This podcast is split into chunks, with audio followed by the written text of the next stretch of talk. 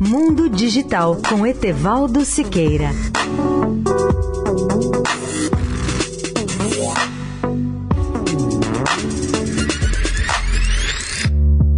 Olá, amigos de Eldorado. É surpreendente que nas atuais eleições norte-americanas ocorram alguns problemas tão elementares que interferem na votação dos eleitores. Diante desses problemas, o Twitter teve que entrar em ação e excluir mais de 10 mil contas de seus usuários que tentavam invadir os sites e contas dos democratas com malwares e bots com o objetivo de confundi-los e convencê-los a não votar. Os hackers enviavam mensagens infectadas pelo Twitter com vírus ou bots com informações falsas e interferiam nos endereços de internet dos eleitores. Esses ataques foram denunciados em tempo aos dirigentes do Twitter pelo Comitê de Campanha campanha do Congresso Democrata, DNCC, de acordo com o um relatório da Reuters. Na sexta-feira, um estudo da ProPublica descobriu que os grandes servidores de computadores em dois estados norte-americanos, Kentucky e Wisconsin, estavam rodando software obsoleto que poderia ser comprometido por meio de um cyberataque.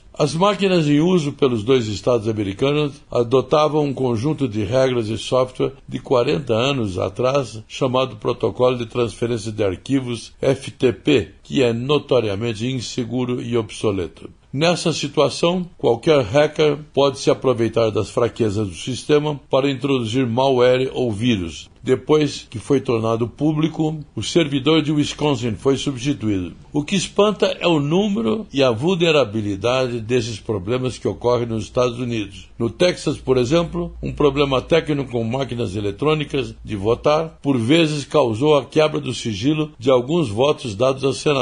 O problema parece ter sido mais acidental e talvez tenha ocorrido apenas para o Senado, cujos técnicos disseram que os problemas ou as falhas não foram causadas por hackers, mas por eleitores que batem muito rapidamente nas telas ao votar. O que é mais preocupante é que é uma questão básica até agora não resolvida num país como os Estados Unidos. Etevaldo Siqueira, especial para a Rádio Eldorado. Mundo Digital com Etevaldo Siqueira.